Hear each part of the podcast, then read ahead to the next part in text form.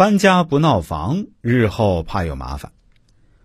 朋友们，大家好，今天我们来聊一聊关于搬家的话题。我们中国民间老百姓啊，确实有很多禁忌和讲究，现在很多年轻人往往都不知道，或者知道了也不在意，最终闹出问题来就后悔莫及了。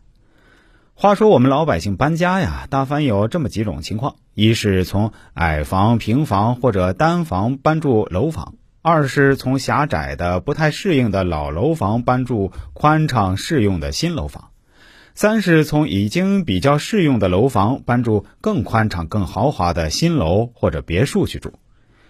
在外打拼，难免会遇到搬家的情况。那么，你知道一条搬家的风水铁律吗？为了避免日后的麻烦，快来一起看看吧。搬家大凡有这么几种情况。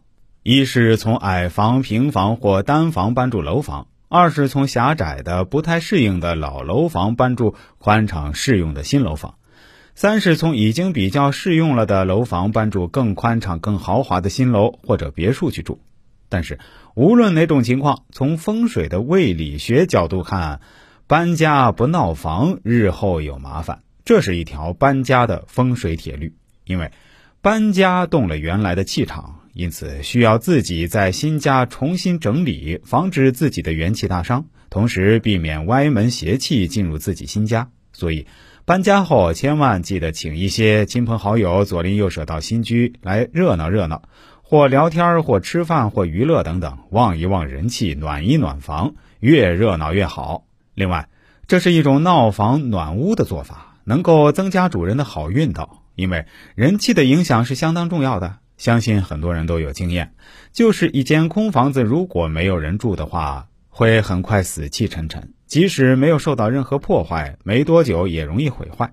但是有人居住的房子却可以历久不变，这就是有人气与否的差别。另外，为了防止搬家穷三年的说法，搬家后还应及时布置一下新家的财库方位，打开家中客厅大门。对角线四十五度的位置就是家中的财库。一般而言，财库上若是堆满杂物或者是脏乱不堪，那么本身的理财能力就会比较弱，而且花钱也会比较没有节制。所以，家中的财库除了要保持明亮洁净之外，最好还能在财库上放一个聚宝盆。透过聚宝盆的聚财能量，不仅可以为你带来源源不断的财源，更能让你招财进宝。财运亨通顺畅。